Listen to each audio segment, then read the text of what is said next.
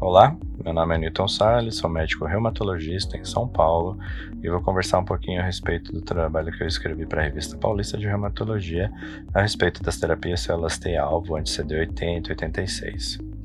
Então, na introdução, vocês vão encontrar um breve resumo sobre a formação do linfócito T, a maturação no timo e a necessidade da apresentação de antígenos para que ocorra a ativação dos linfócitos T e eles possam exercer seu papel aí na resposta imunológica. Então, eu converso um pouco sobre uh, o primeiro sinal, que é a ligação do, do, receptor de célula T ao antígeno acoplado ao MHC, que é o, é o complexo maior de histocompatibilidade, e também sobre o segundo sinal, que em especial para os linfócitos TCD4 positivos, ele acontece com a ligação das moléculas CD80 e 86, que estão presentes na célula apresentadora de antígeno, ao CD28 presente na membrana do linfócito T. E segundo sinal, ele vai tornar o linfócito T efetor e resultar na proliferação linfocitária e a, de acordo com as citocinas que estão trabalhando no momento, eles vão direcionar a resposta para as vias de interesse, TH1, TH2, TH17, por exemplo. E o mecanismo de controle é o CTLA4, que é o antígeno 4 associado ao linfócito T citotóxico humano, que é uma molécula que vai ser estimulada pela ligação CD28-CD80-86 e vai competir pela ligação entre essas mesmas proteínas, tendo uma maior afinidade pela proteína CD80-86. Essa ligação CTLA4-CD80-86 resulta na parada da estimulação linfocitária e a redução da resposta imune desencadeada pela interação inicial. Baseando-se nisso, foram concebidos inibidores da CD8086 na, na, tentativa de inativar esses receptores e inibindo a resposta imunológica é, dependente aí da estimulação linfocitária. Então, foram duas moléculas que foram concebidas, o abatacept e o belatacept, ambas são aprovadas no Brasil, mas apenas o abatacept é disponível para prescrição no momento. E é uma proteína de fusão, que tem um domínio extracelular de CTLA4 ligado à porção FC modificada de uma imunoglobulina humana IgG1. Então, in vitro, espera-se que o abatacept diminua a proliferação de linfócitos T e iniba a produção de citocinas, fator de necrose tumoral alfa, interferon gama, interleucina 2. E isso em vivo uh, ajudaria no controle da atividade inflamatória nas diferentes, diferentes doenças imunomediadas. No Brasil, nós temos a aprovação da Batacert para artrite reumatoide, artrite psoriásica e artrite idiopática juvenil, forma poliarticular. E contamos com duas apresentações: a endovenosa, que atualmente é disponível para uso adulto pediátrico a partir de 6 anos de idade, e a subcutânea, disponível apenas para uso adulto. Na sequência do artigo, vocês vão encontrar dados de eficácia em termos de ACR20, 50 e 70 para artrite reumatoide, os dados de emissão de progressão radiográfica e os dados de melhora da funcionalidade avaliada pelo RAC-DI e os dados de qualidade de vida avaliada pelo SF36.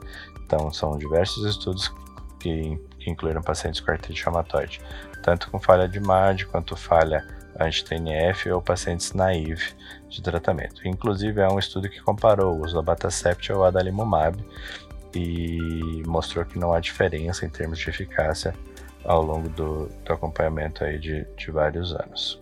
Para artrite psoriásica, nós temos dois estudos que mostraram uh, a resposta CR20, 50 e 70, uh, tanto para endovenosa quanto para subcutânea, superior a placebo, uh, independente aí do uso de, de DMARDs associados ou não.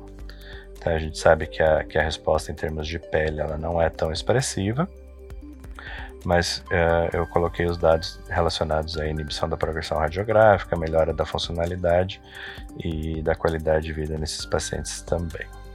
Já para artrite hepática juvenil, forma poliarticular, nós temos um estudo principal que é o, o JIA1, que mostrou aí uh, o controle em, em outra, não só na poliarticular, em outras uh, formas de AIJ, tá? mas mostra como foram as respostas no ACR-PED 30, 50 e 70 ao longo do estudo. Tá? O segundo estudo, que a gente tem, o JIA2, ele avaliou a apresentação subcutânea, que já é disponível para uso ah, em crianças a partir de dois anos no exterior, mas ainda no Brasil não está aprovado em bula. Eu comento daí na, na, na sequência o uso da Batacept em outras doenças imunomediadas, lúpus eritematoso sistêmico, em especial nefrite lúpica, síndrome de Jorgen primária. Então, os estudos que foram feitos, eles não atingiram aí o, o, o desfecho primário. Então, apesar de ter alguns subgrupos análise que mostram algum, alguma resposta positiva, uh, ainda não é possível recomendar o uso de Batacept nessas situações. Para a esclerose sistêmica, o estudo de fase 2 mostrou também resultados promissores e, e uh, atualmente existe um, um, estudo fase 3 em andamento, ainda sem resultados definitivos.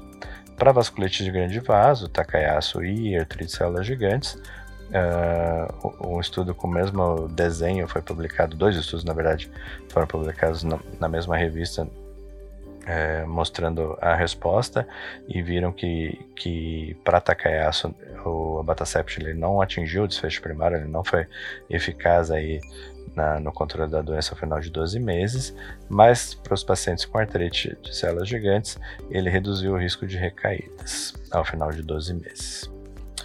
Na sequência, eu falo um pouquinho do, dos aspectos de segurança, tanto para a população adulta quanto para a população pediátrica, em termos de manifestações mais frequentes encontradas aí no, nos estudos clínicos, a, a incidência de neoplasia, a questão do, do Batacept e a exacerbação de doença pulmonar obstrutiva crônica em artrite reumatoide, que era um, uma coisa que logo no, no início aí do, do, uso do Batacept era bastante fo focada, mas que hoje estudos de vida real mostram que a, a incidência ela não é diferente do, do que acontece em, em, com o uso de outros imunobiológicos em pacientes com artrite reumatoide.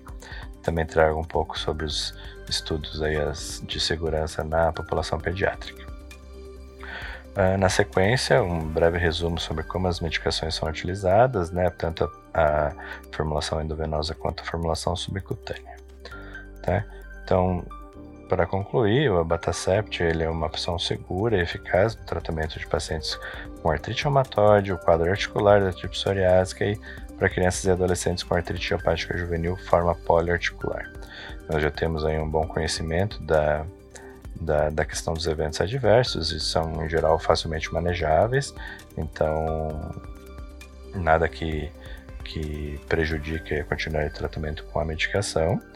E com relação ao seu uso para outras doenças imunomediadas fora do que está em bula, ainda não há evidências suficientes para a utilização rotineira nessas doenças.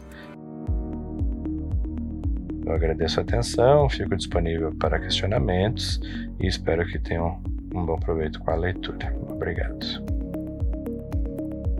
RPR Vox, podcast da Revista Paulista de Hematologia.